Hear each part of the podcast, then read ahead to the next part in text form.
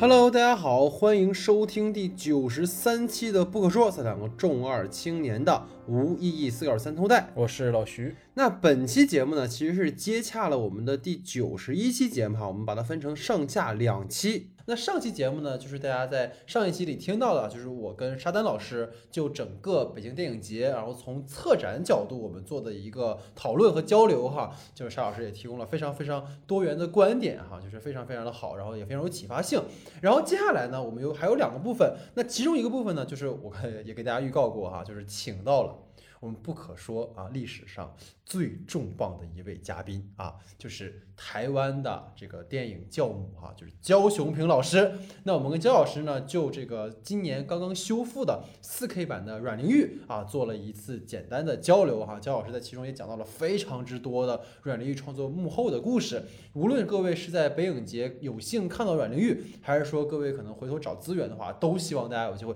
再去看一看。所以我们先来放上啊，我们和这个焦老师的这个对话。对，就非常感谢焦老师能够来简单的参与这个，因为就是因为今年他那个阮玲玉四 K 修复了嘛，然后今年在很多电影节上其实都有展映，所以正好有这个机会，就想跟您去简单聊一聊关于阮玲玉当时创作的一些故事，因为也知道您当时也参与了故事和编剧嘛，嗯所以想跟你去简单聊一聊。然后可能第一个就是当初参与到这个阮玲玉这个项目中的原因是什么呢？哎，那个关锦鹏跟我一直都是很好的朋友，嗯那他那时候就看了一一些阮玲玉的旧片，嗯。那非常的执迷于这个人物，嗯然后他呃有到台湾的时候就跟我聊，嗯那我对电影史当时的知识稍微比他多一点，我花了很多时间研究呃三十年代的电影嗯和呃一些参与的人物嘛。那阮玲玉当然是最特殊的，因为当时阮玲玉的葬礼曾经上过《纽约时报》，哦。说是世界上最大的葬礼，啊，就是那个上海人沿路送他，然后因为阮玲玉的死亡引起非常多的自杀潮，很多人都说，尤其大学生，说很多是说阮玲玉都死了，我还活着干什么？哦，就是她天哪。当时在中国那个旧社会里头，嗯。是有一定的代表性。嗯嗯呃，一般来讲，在电影界，它有他的知性，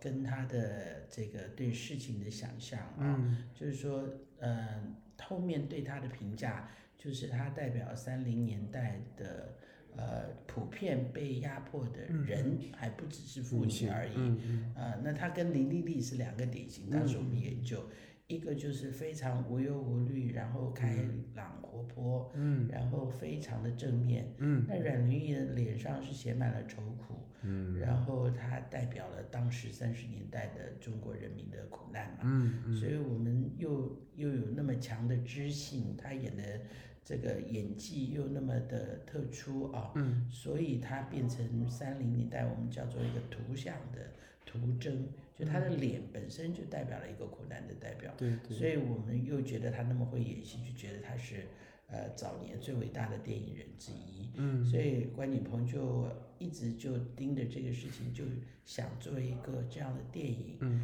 那他当时又跟梅艳芳非常的好，嗯。他认为嗯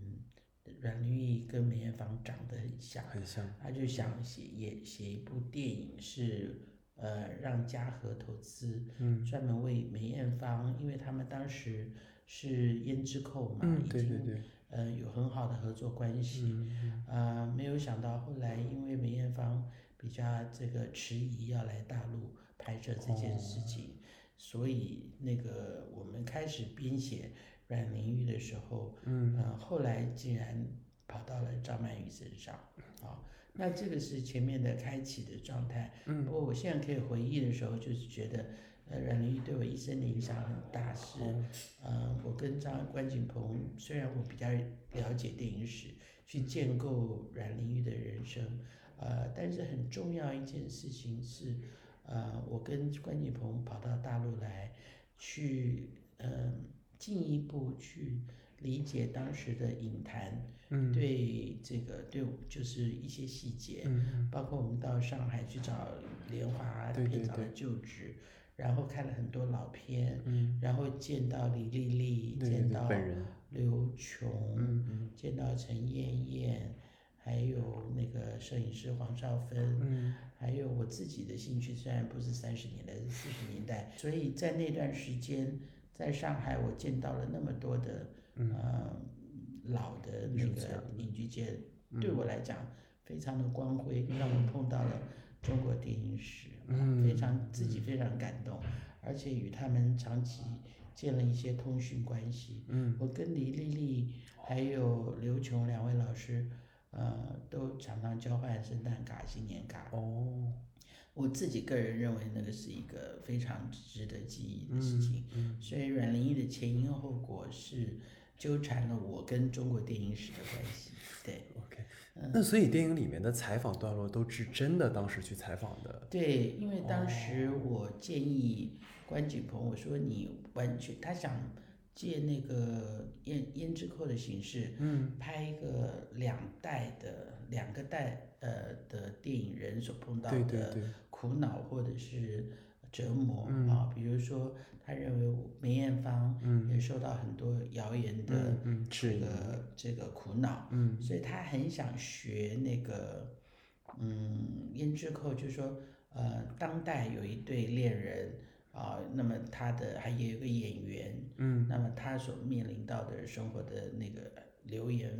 那个蜚语的那种、那种苦恼，那跟可是这个时候并不见得压迫到他不能生存，嗯，像阮玲玉那样人言可畏的就自杀了啊，对，所以他想做这样的对比，我说不好看啊，因为我说嗯。第一，你比较当时的情况，几乎没有人知道阮玲玉是谁对，啊，因为隔太久了。对对。然后对阮玲玉的电影跟她的代表性也不知道，对，所以我觉得你的电影如果要拍阮玲玉的传记，你如果这样傻里呱唧的去诠释，大家观众的共鸣会很少。嗯。我觉得不如你用这个剧情跟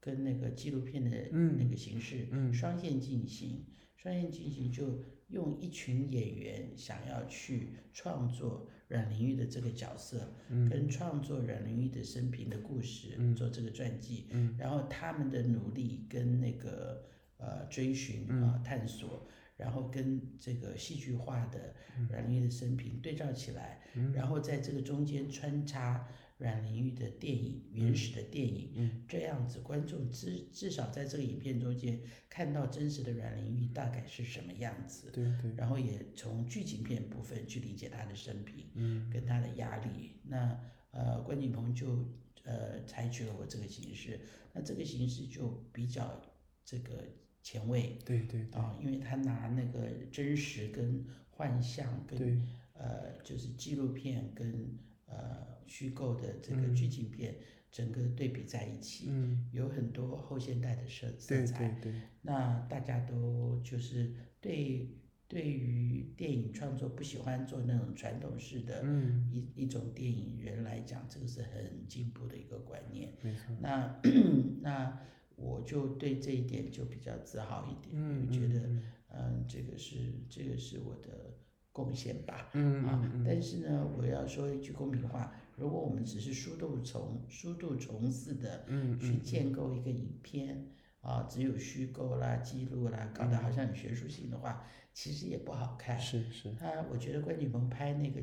剧情片的段落，尤其张曼玉的演技，嗯使得这个这个学术性的味道可以被呃冲淡，嗯然后使他的这个故事跟他的处理方法可以超越那个表面的形式，而达到一种比较这个有共鸣的感人的片段。嗯嗯这个是我觉得张曼玉跟关导演都功不可功不可没。嗯，就是感觉它既有观赏性，然后又有史料价值，因为它有很对对多电影其实是已经失传了嘛，对对对。对，然后又去把它还原出来，其实是一个，而且我觉得是关锦鹏全是三十年代那个，因为是一个虚构的东嗯对对西啊。对，呃，我觉得另外一个人很值得记记住的，嗯就是普普若木这位美术设计。嗯然后他在美术上，他对于那个呃旗袍料的讲究，他对那个场景的构建，嗯啊，还有他对一些史料的消化，嗯我觉得是很了不起。所以你现在回想那么久以前，我们其实做了一些挺挺不错的事。超越时现在回想，代的事情。哎，对对，现在想想都觉得哇，好开心。自己那时候人在福中不知福，不晓得是这么大一个 这嗯个会做了一个嗯，会做了一个呃，在历史上这个有它地位的一个作品。对对，当然，我后来制作制作了蛮多电影，当然当然，我重复的有这种感觉，常常你、你觉得你在做什么东西，然后隔一阵子它是一个，它变成一个，对，它变成一个历史，嗯。或是在创作工程过程中间，你真正得到好多东西是日后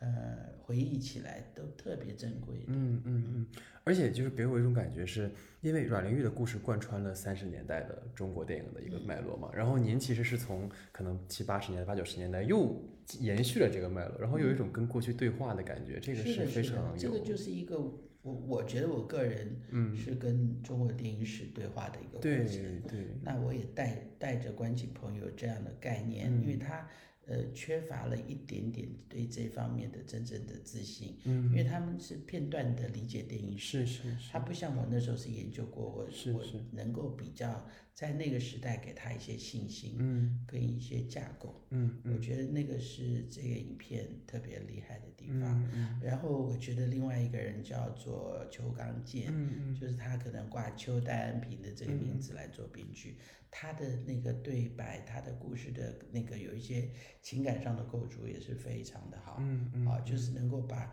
阮玲玉有一些心境，他用一些场景描绘出来，嗯是很棒的。我觉得他是一个好编剧。嗯明对白。那所以从具体的角度，就是因为我们虚构和真实的部分嘛，我们说虚构的部分，我们就是去写了他的台词啊，但是真实的部分是纯记录吗？因为他不，比如会问张曼玉说，那如果你受到这种流言蜚语，你会选择去死吗？啊之类的。那个时候是那个也是我跟关锦鹏建议的。嗯，他说你要对对照这个记录跟这个真实，呃，跟剧情是怎么做呢？我说最好的方法就叫做 cinema verite。什么叫 cinema verite？就是真实电影的一种方式。哦你现场带着 team 去访问所有当时的人，而且主角跟提问题的人一定要你自己。对导演啊表示你是你是带着观众的观点，跟一群表演的人去创作跟理解过去的人，嗯所以这一方面他我觉得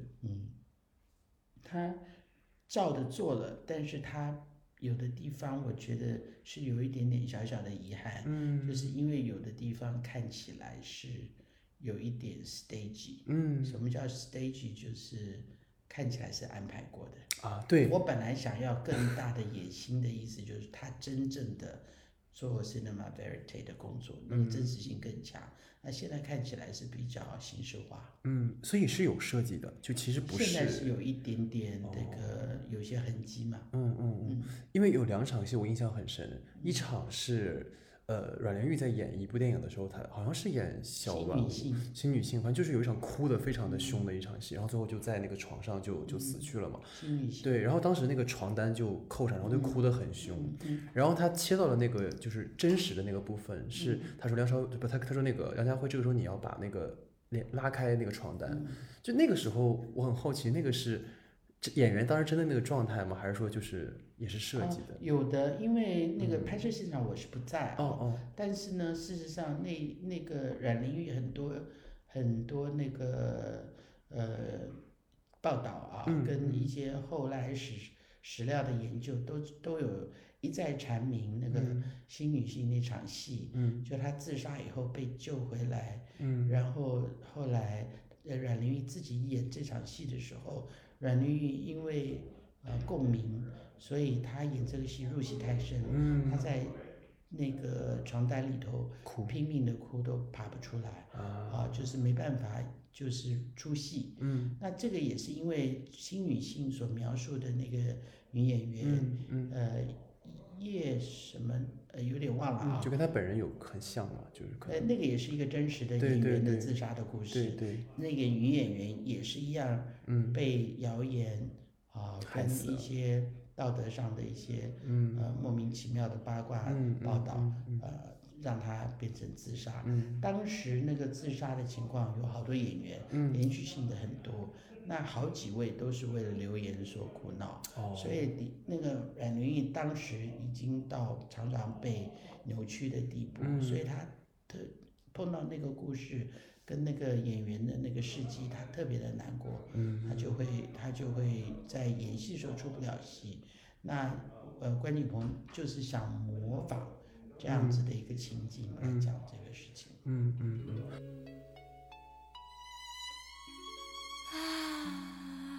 那非常感谢焦老师哈。其实呢，要跟大家说一下哈，就是老徐，你可能这必须要跟你分享一下，就是我本来其实跟焦老师后面还有四分钟的音频，嗯，对，结果呢，因为这个音频这个设备出了问题，所以我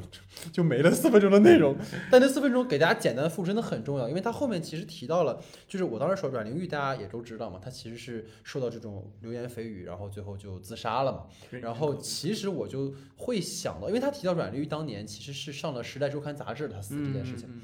然后就提到，其实我说后面在整个中国的电影史上，还有一位就是类似情况的一位巨星，其实是张国荣。嗯。对，张国荣其实也是自杀嘛，然后也是有一些这样或那样的一些言论呢，然后包括他自身的压力啊，有这样或那样的问题，所以我就问了他，我说，因为当年其实焦老师也参与了《霸王别姬》，嗯，然后我就说，当年你看到哥哥，因为哥哥在演《霸王别姬》的时候，就有感觉像阮玲玉在那个新女性里好像演自己一样的感觉嘛，所以我就问了他，他就说，其实张国荣真的是一个非常敬业又很专业，然后又很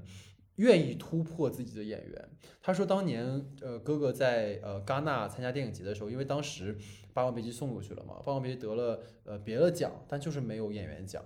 就是哥哥当时就特别特别的沮丧，因为张国荣在我们的眼里，他的公众形象就是那种闪闪发光的人嘛。嗯但他就说那天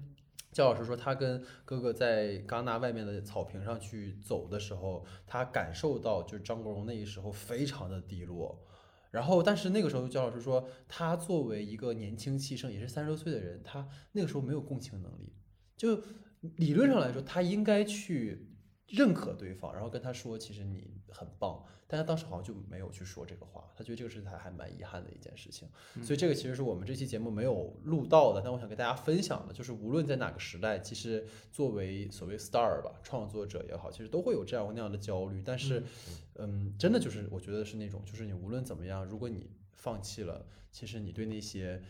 呃攻击你的人来讲，他们就得逞了嘛。所以我觉得大家还是一定要坚持下去，无论以什么样的方式哈。所以这个也是呃对焦老师跟大家的这个讨论做了一个总结，而且我也非常非常，我们再说非常非常感谢焦老师能够参与我们这期节目哈，真的对我们来讲是非常有意义的事情。好，那我们的第三个部分哈，就是我们从这个影迷的角度。啊，来回顾一下本次的这个北京国际电影节。那首先呢是这样，给大家讲一下，我们大概是从三个方面来聊啊。一个呢是对于这个北影节整体感受，然后一个呢是遇到了很多什么乱象啊，给大家聊了。就北影节大家也知道很多乱乱七八糟的事儿嘛。嗯，然后最后一个就是我们来评选一下我们的最佳观影体验和最烂观影体验。然后另外还有个彩蛋啊，就是我们邀请到了我的一位好朋友，然后他呢其实是第一次参加。北京电影节啊，所以说呢，因为他这个时间有有有有限哈，所以我就找他录了一段音，就是他的感受，这我们可以放到最后再再听。那先跟老徐聊聊吧，因为给大家这个剧透一下哈，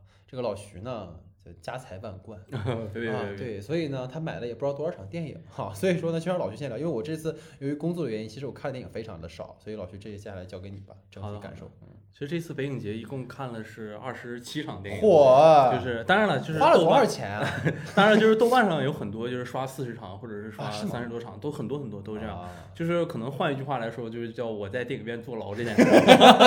每天就是转一圈对，每每天就是高强度的观影，然后其实也是对本次北影节有很多不同的感受，对其，实也很很想和大家聊一聊。嗯，其实最首先的一件事情，我就想嗯跟大家从这一次北影节，从一个影迷角度啊，嗯就是从北影节的一个排片上去聊。嗯就是这一次排片可以发现有非常非常多的新片，嗯包括直通车的单元进入到了这次的这个这个北影节。其实这在以前的北影节是真的不常见的，当然当然，因为这次北影节特殊的时间节点。正好卡在了这样的一个位置上，才得以有这些很不错的影片能够进来。而且这一次我的观影重点也是就我的过选影策略也是偏向于新片多一点，对，而且就是包括搜集来了很多很多的信息也好啊，新片的这次直通车的这些单元啊，所以也看到了非常多惊艳的作品。当然我们可以接下来再聊，但是就是通过这一次的体验吧，我忽然有了一种就是看电影节，然后再接触一些和我们当下这个时代有关的这些电影，包括大量的出现关于疫情的描述和描写。啊这件事情是让我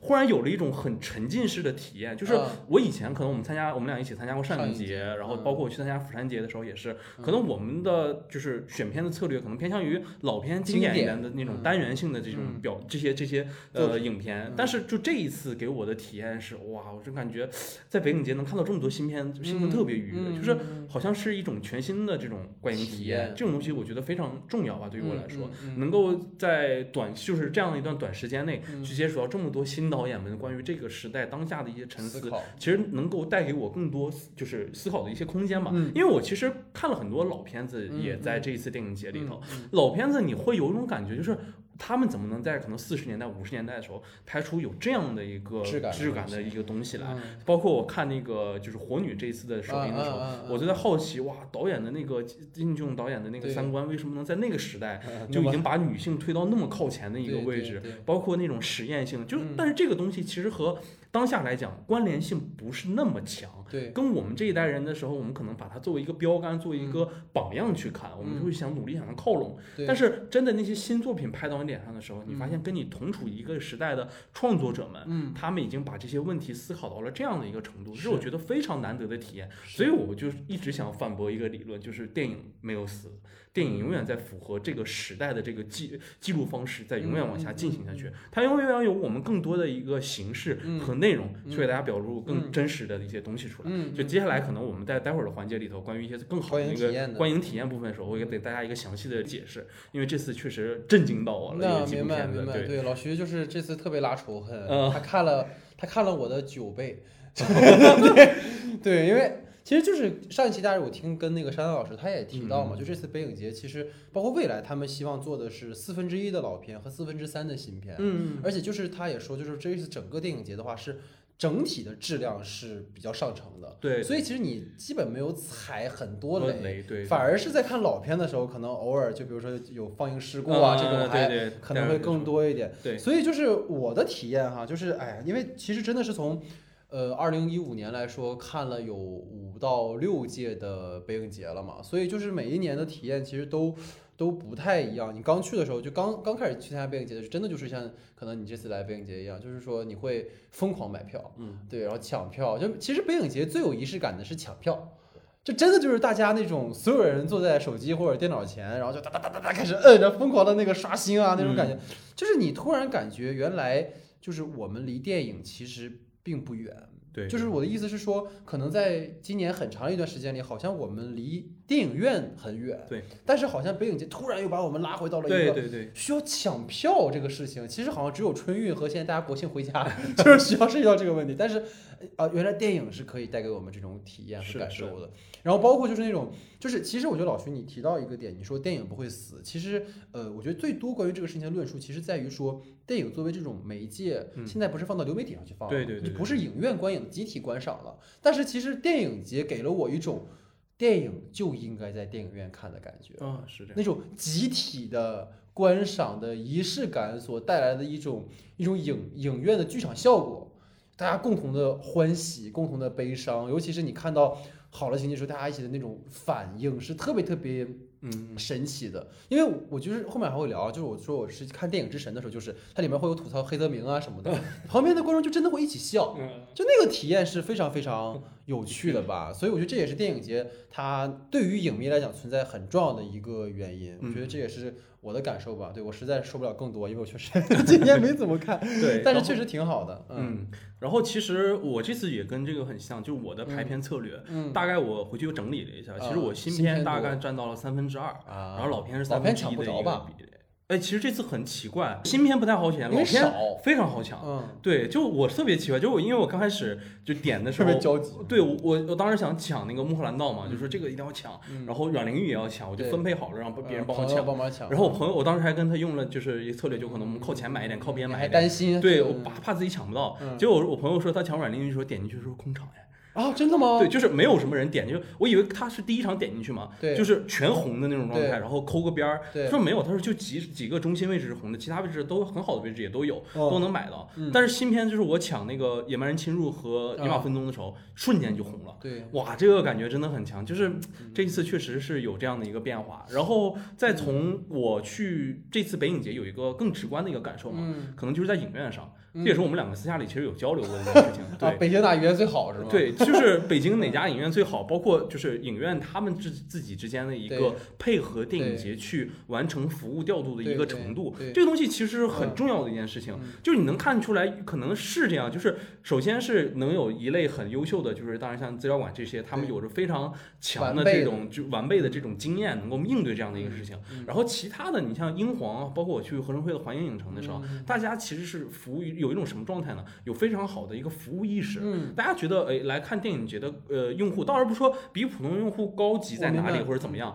但是说可能电影节的这些用户们嗯对看待电影这件事情本会身更重视是更重视、更不同的一件事情。他们可能更抱着一种仪式感，对所以说英皇他们在做这样的一件事情的时候，可能会更贴近于观众之间。嗯然后，但是其实我个人而言，就是我有一点不太喜欢，就是地质礼堂影院，啊，就是它确实你不能怪人家，人家是一个以剧场为基础的一个影院，嗯。但是里面就出现了，其实地质礼堂在这一次是有一个非常大的观众容纳量，啊啊，对对对对对，因为它很多很多人都可以进去看，对。然后包括北京剧院也是这样的。但是这里涉及到一个问题，就是你嗯取票的问题，哦，因为有这么多的人，比如说我们前，而且很多人都是可能赶场嘛，对。他我到你那可能就是影片开始前五分钟六分钟这样的一个时间，嗯。那就会造成大量的人在这个时段段去取票票，对。对吧？但你只安排两排到两台到三排三个机器，啊就会造成大量人去排队拿票。迟到的，对对对，然后就发现我有一次我提前了五分钟到地、嗯那个地质礼堂，嗯，结果大家还在取票，导致嗯我们看电影的时间就晚晚了一两分钟。嗯这个事情是没有办法避免，因为你机器就开那么多，对对吧？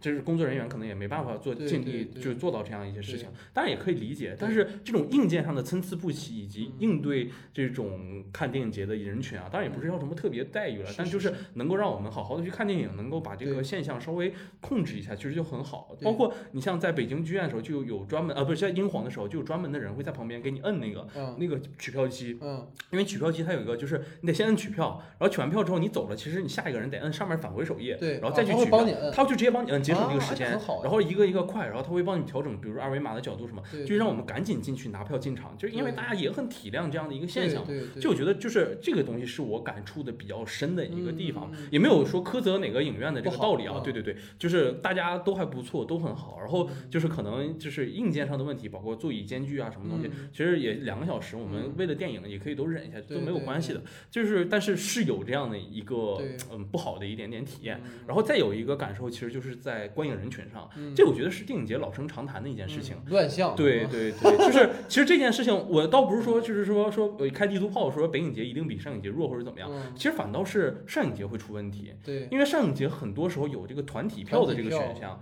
所以有很多大爷大妈会来大爷大妈这个事儿你是真的劝不住，控制不住，对，有的大爷像我们之前在上海看那个大光明看的时候，那个爷爷的观影素质真的非常好，很感动对，啊我们都看，我们可能都坐不住那个剧院的那种感觉，人家一动不动坐在那里，然后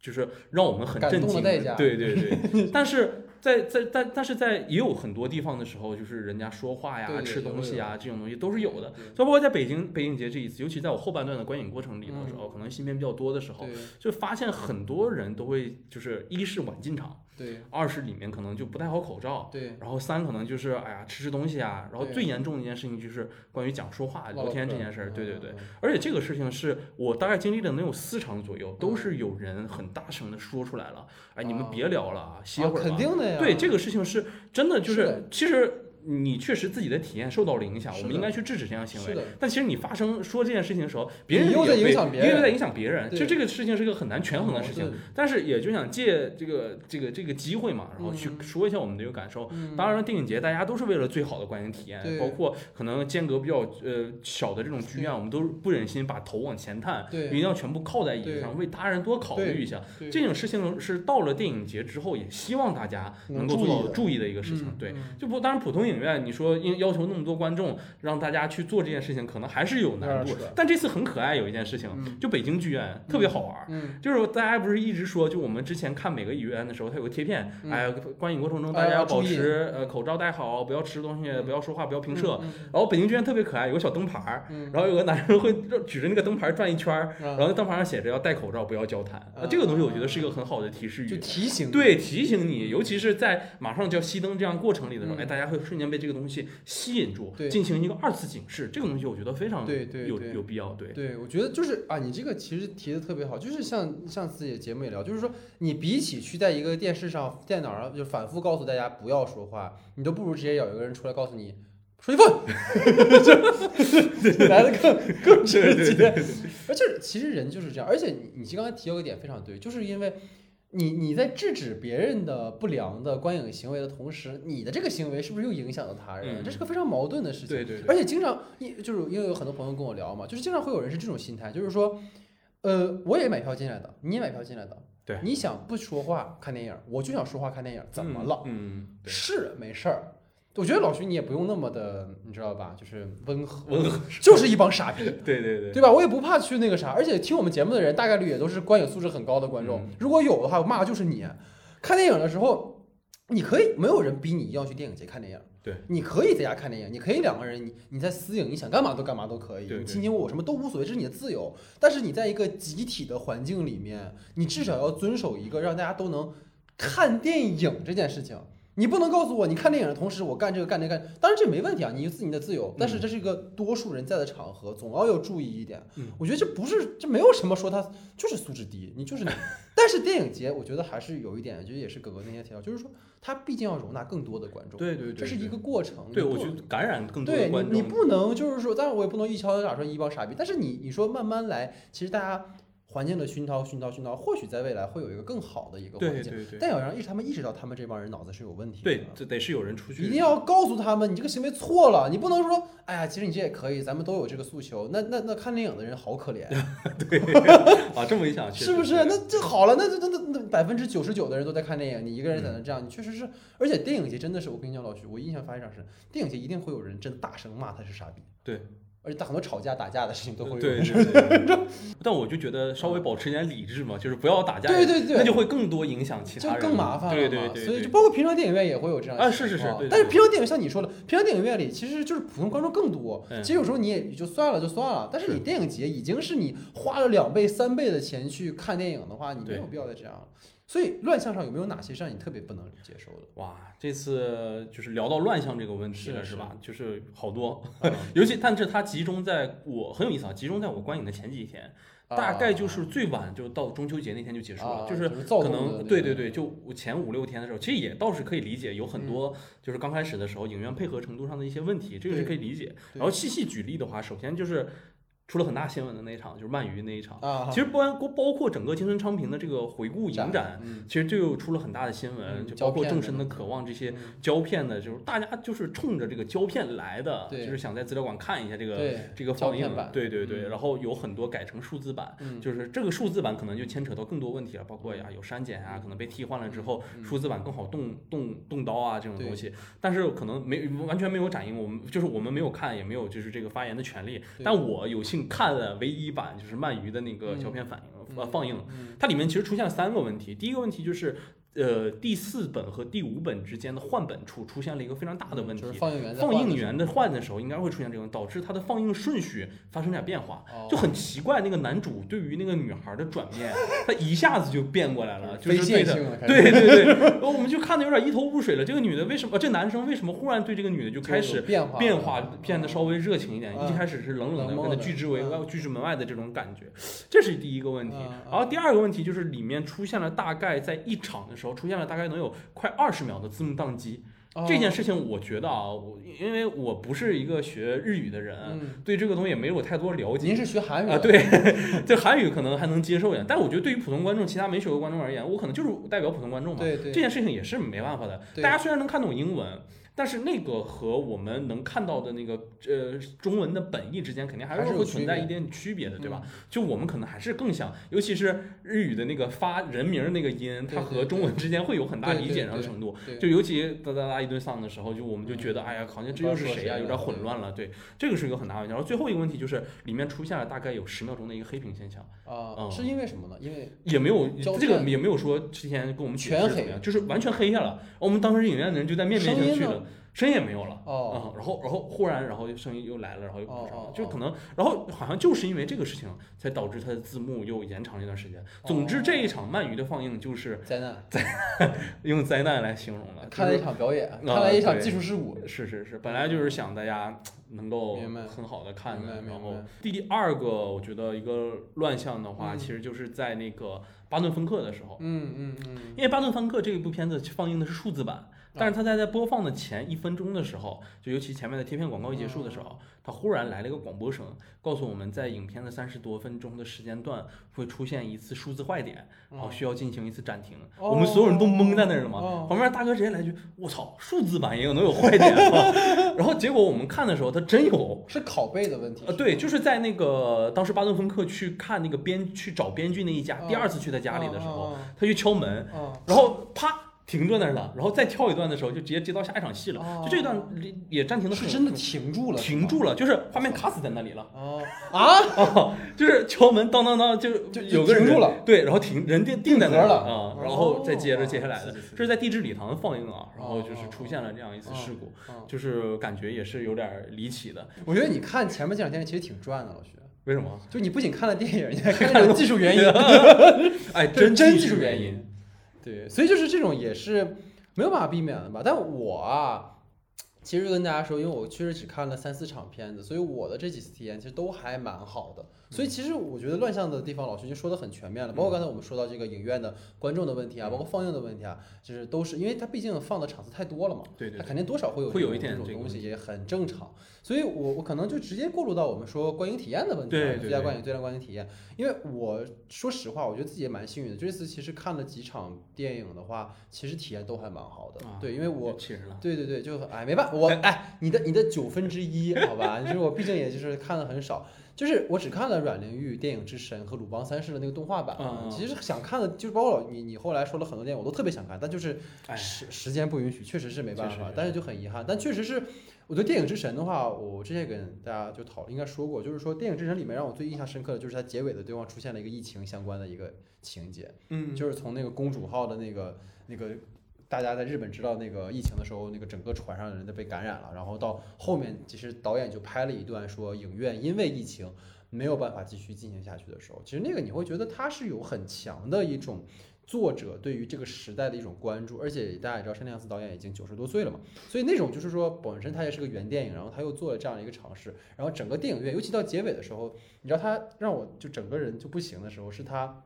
他最后滚字幕的时候出现了志村健的名字。对，就日本的那个大师的那个搞笑，就是一个就综艺大师的一个名字，就是你突然哇这种，而且因为山田洋次导演其实是在小金导演那那那一那一代人出来的，你看他在这个年龄，他的身边的那些朋友们都已经离开了，然后他又用电影的方式，其实他最后那个镜头就是他又回到了电影当中，你就觉得好像就是导演的一个终极理想，就是死在片场或者是这对对种感觉。而且你知道电影时代，我回头去看的话，它就是在那个主线情节，就是开罗紫玫瑰，嗯，就是那个那个乌迪艾伦的开罗紫玫瑰，一大哥一大姐看电影时间特别长，然后电影里的人物出来了啊，这种感觉的情节，就是，所以我感觉还挺。然后阮玲玉的话，其实刚刚大家听我跟教授聊，已经聊了很多了嘛。其实阮玲玉这四 K 修复版的这个整，无论是画质的这种质感，还是我们电影院那个观感都非常强。然后鲁邦三世其实是特别特别爽的一次体验，因为。但而且很好笑，我那天跟我朋友去看的《鲁邦三世》，因为其实中国大陆对于鲁邦三世的这个动画形象的这个认知其实没有那么广，没有那么多朋友看过《鲁邦三世》，大家可能知道柯南，知道怪盗基德，但不知道鲁邦。当时看的时候，现场就特别开心，大家都特别开心。然后我旁边那哥们儿有好朋友嘛，笑得也特别开心。出来之后我特别兴奋，我说：“哎，你知道鲁邦马上要出那个 Part Part Six 的那个那个番剧了吗？”他说：“啊，我以为鲁邦三世只有宫崎骏拍这一部呢。”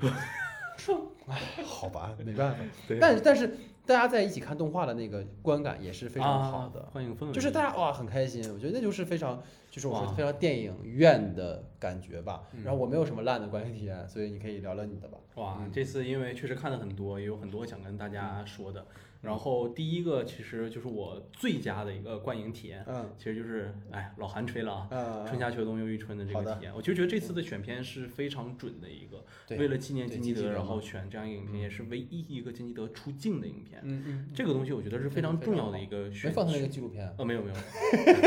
但这就是非常重要的，就是为了金基德去进行这样的一个展映，而尤其是到里面秋章开始的时候，嗯。金基德忽然出现在那个门打开那一瞬间的时候，嗯我觉得所有在场的人都被至少有一时间冲击了一下就是这个人已经永远的离开了我们，对但是那个东西还在那个屏幕上，它依然影响着我们。它影响的东西是什么？就是当他拖着那块巨石一次一次的往那个山上爬的时候，嗯对于他在电影本身而言，那是一场修行，那是一场如何摆脱欲海的一个战斗，那是如何和自己之间进行斗争，对于自己肉身的一种磨砺。嗯但是对于我们看那个电影的人来说，这好像就和他的现实无比的重合到了一起。对，他被韩国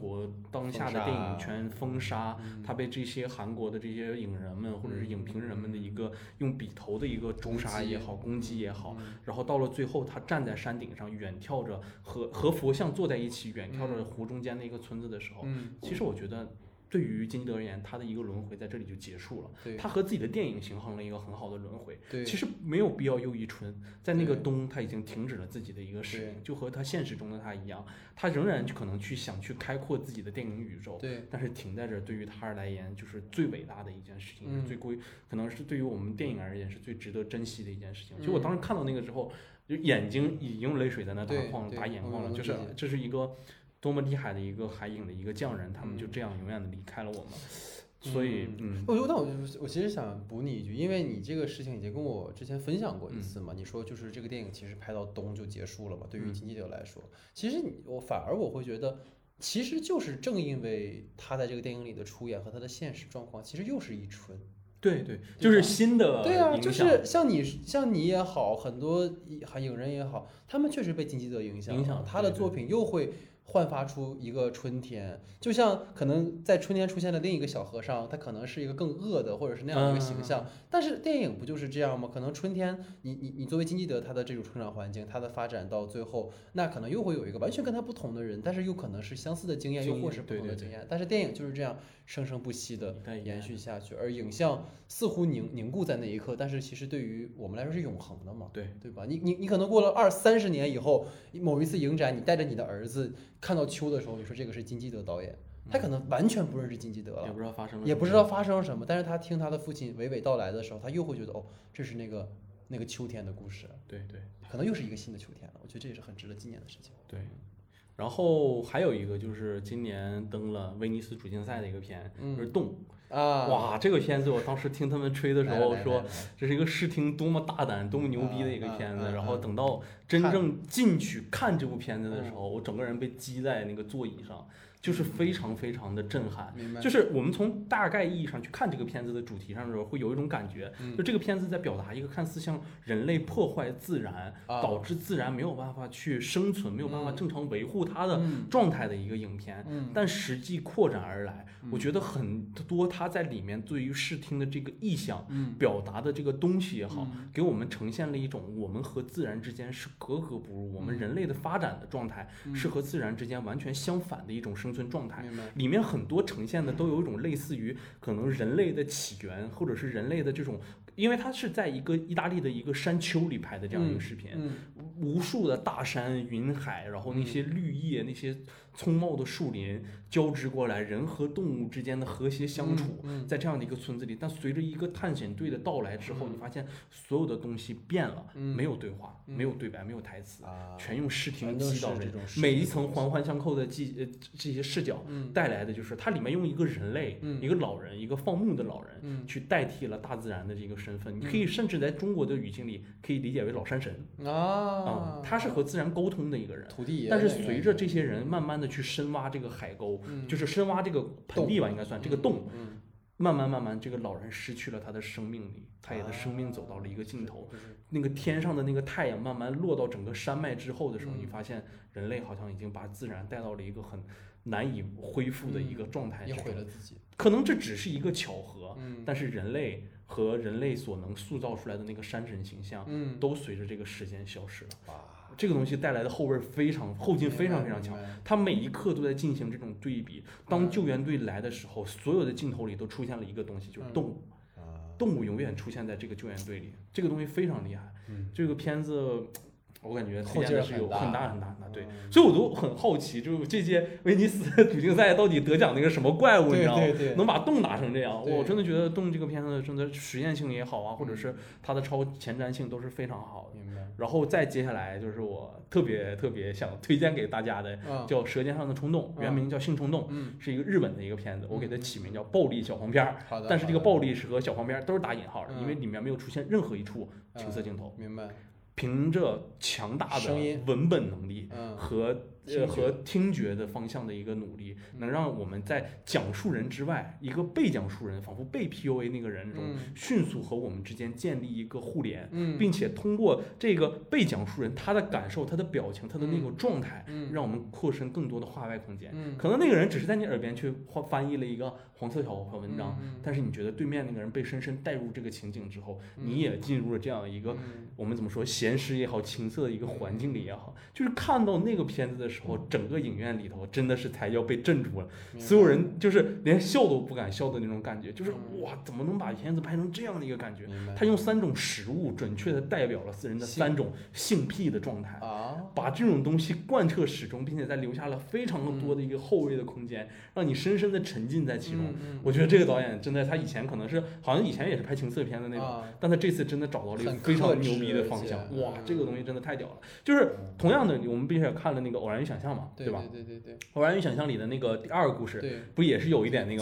剃毛的那个故事，对吧？嗯然后你可以看到那个教授状态，你嗯把那个教授的状态再放大一万倍，啊，就是那一个真实经历的那种人的状态的时候，啊他的脑癖、他的性癖和他的那些脑子里联想的环节，再扣到他那个人物的状态里的时候，嗯你就发现这个故事原来可以延伸这么长的空间，而且是影像带给你的带给你的东西。就是它其实比那种直观的那种情性的思对对表达，其实更有想象力。因为每个他利用了每个人的想象力，你的想象力空间是无限的。对对他每个描述到这个东西，这个 S M 也好啊，嗯这种性癖也好啊，嗯这种口交也好，这些东西能瞬间的把你自己对于那个性癖的一个想象力想象达到一个记忆给它唤醒唤醒起来，嗯。这个东西真的太强了，也是非常屌的一个作品。我就我已经竖了中指，竖了大概有十分钟的十分钟时间了，对对对。然后最后就是可能我自己一个个人经验啊，就是我觉得在看到那个野马分鬃结束的，嗯。呃，我是延边少年和野马分鬃连着看的，嗯。在延边少年结束的时候，野马分鬃和那个龙标一起来，嗯。然后旁边一个大大的阿里影业的时候，你会嗯发现这样一个新人导演被认可，这个嗯价值的被认可是多么珍贵和可贵的一件事情。的是的，野马分鬃真的是。对，然后这个当然了，具体的我们会在长再聊节目再聊。嗯对，嗯，对，我觉得就是野马分鬃一定是我们到时候节目里会好好聊一聊而且我一定会请，因为那也是我们的师哥，传媒大学的，所以就是到时候有机会的话，可以请到魏淑君导演来跟我们一起去聊一聊这件事情吧。嗯，对，然后。OK，反正总而言之吧，我觉得刚才其实也聊了非常非常多的对于我们这个北影整体的观感和感受的东西嘛。其实确实哈，我觉得我们总结就是整个今年的北影节，从它的策展角度也好，包括我们从创作角度，然后从这个影迷角度来说，其实提供了非常丰富的视角给大家去了解。然后包括老徐刚才大家这种老徐这种慷慨激昂的发言呀，看着他看得非常的爽，我在旁边真的是一脸无奈，我真的是想看，但我看不了，好吧？对，反正但也也是非常开心了。我觉得每年能有这样的一次机会，看到那么多的新老片，也正是因为北影节才能给我们这个渠道，所以也要非常感谢，就是像哥哥所在的这个策展团队也好，对然后包括所有创作者们去做这些片子。那最后的最后呢，其实有一个小彩蛋啊，就是我的一个好朋友，然后他呢对于整个今年北影节，他作为一个新人啊观影者的这个体验，然后比他的这个给大家听一下他最后的感受。Hello，不可说的听众朋友们，大家好，我是山鸡。那么很高兴呢，能受邀参与这期节目。嗯，这次能够来到北影节呢，主要原因是有很多片子确实十分的吸引我，比如说山田洋次导演的新作《电影之神》，比如说大卫林奇的《穆赫兰道 4K 修复版》，再比如说张艺谋导演的《红高粱》，然后《秋菊打官司》，还有金村昌平导演的一些回顾展等等。嗯，整个北影节体验下来呢，因为怎么说呢，这是我第一次参与北京国际电影节，也是我第一次来到电影节这种对于影迷来说的这种盛大狂欢的 party 当中。所以说呢，很多体验对于我来说是比较新奇的。比如说，很多影迷朋友他会提前一个小时到达放映现场，他们会进行一些关于这部电影、关于这些导演的一些交流，关于电影的一些交流，关于艺术上的一些交流。这这对于我来说，这是一种十分新奇的体验。这当然是只会出现在电影节现场的一些东西，在普通影院我们是无法体会到的。另外呢，还有一些就是，比如说，在一部影片放映结束时，所有观众呢都会安安静静的看完整个电影的 cast。然后献上自己由衷的掌声，然后再安静的离场，这在普通的影院也是无法感受到的一种氛围。这是大家对于电影、对于整个电影创作者的一种尊敬，也是对于这部电影的由衷的一种致敬，也是对于电影的一种尊重。嗯，这可能是这次北京电影节对我留下的印象比较深的几个地方。然后呢，对于整个我所看过的这几部片子当中呢，印象观感最深的可能就是来自大卫林奇的这部《穆赫兰道》。嗯，因为《穆赫兰道》呢，它在网上也是有很多的版本，所以说在看之前呢，我也是在网上看过很多遍。嗯，所以说对于很多观众来说，他可能是会带着一种先入为主的状态来看这部电影的。但是呢，在我真正的去在电影院来观看这部 4K 修复版的《穆赫兰道》时，它给我带来的观感却是完全不同的。因为电影院所呈现的那种视听上的盛宴。对你带来的那种冲击是在网上完全无可比拟的，再加上 4K 修复版的加持，还有电影节的这种现场的氛围，在长达两个半小时的观影中，没有一个人会发出任何一点的声音，能让能把你从这场梦境中带出去。所以说，你整体你是会沉浸在这场大卫林奇所制造的梦境当中，直到最后字幕组打出“感谢观看，一起入梦”的时候，大家全场都沸腾了，大家都由衷的感谢。资料馆为大家呈现的这场近乎完美的梦境，大家都十分感谢这场放映，也感谢大卫林奇能够为我们呈现出这么好的影片。这可能是其他的时候我们无法感受到的一种氛围，这种氛围真的感觉特别棒。当然呢，也有几部对于我来说观感比较差的片子。首先我要说的一部是叫做《鱿鱼子的天平》，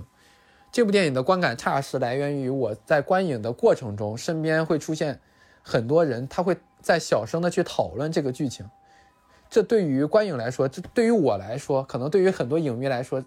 这都是一种十分令人痛恨的一种行为。因为这种行为，它会很容易的将观众去抽离出来，从观影的状态中抽离出来。但是呢，我们在观影现场又没办法去提醒他们，因为在观影现场发出声音，这本来就是对于影片的一种不尊重，对于作者的一种不尊重。然后整个影片放映结束，你会产生一种意犹未尽的感觉。当然，我觉得这种现象一定是要在观影现场制止的，更何况这是在一个电影节的现场，这种电影的放映本来就是一种比较稀缺的一种东西，反而他会在现场做出这种举动，它本身就是对电影节的一种不尊重。其次呢，就是一场来自于博物馆的《红高粱》的放映，这场电影的放映呢，我不知道是什么原因，就是在整个影片的前三十分钟里，整个影片的音响它处于一种音量特别大的状态。然后，尤其是闹花轿的那一段，现场他对现场的前几排的观众十分不友好。嗯，整个的那个音响状态导致全场的观众都会捂着耳朵来观看前面的那前面的三十分钟。当然，到后面会有所好转，但是可能在前面的一些观众，他在听到这种音响效果后，他就会选择离场，因为很多人确实他受不了这种高音量的这种放映，他对我们的观影确实会产生非常非常大的一种影响。虽然说后面的一些，比如说张艺谋的美学，比如说顾长卫的摄影，再加上音响的逐渐回归正常状态，会让这部电影的后面的观感逐渐上升到了一个比较好的状态。但是前面的这种大音量的影响，还是会对我们产生一种先入为主的不好的影响。嗯，总体来说呢，整个北影节对于我来说。还是一个比较不错的观影体验。对于我们影迷来说，这也是一场不可多得的狂欢。我们能够在这里面看到一些自己平时看不到的电影，能看到一些我们想看的电影，还有一些我们平时能看到的一些青年创作者所带来的一些比较特殊的电影，这对于我们来说都是一个比较不错的一个交流的平台。所以说呢，我还是希望今后能够多参与到这种电影节当中去，然后呢，去感受这些电影，去感受电影节的这种氛围。这是对于每一个影迷，每年来说，这都是一个不可多得的体验。好，非常感谢哈山鸡从远方啊发来的报道啊，因为山鸡当时是因为呃有事情啊，所以回家了。本来是想说大家可以一起录的哈，但是就麻烦他录了一个音哈，能感受到哈这个第一次啊参与电影节的朋友的这种欣喜和欢乐哈，所以非常感谢山鸡啊，也希望山鸡之后有机会能够来到我们的节目啊。所以以上呢就是我们整个用了两期的时间啊，给大家做的一个北京电影节的特别节目哈，也是非常感谢就是焦雄平老师的参与啊，然后非常感谢山鸡的参与啊，然后我们也会在之后呢啊继续更新我们的常规节目，然后希望大家能够持续关注。然后最近也是国庆节了哈，然后希望大家能够在国庆节啊多多的去休息休息哈，因为现在生活都很辛苦，是吧？就是我们整个第九十三期节目啊，感谢大家的收听，感谢大家的时间，那我们就下期节目见。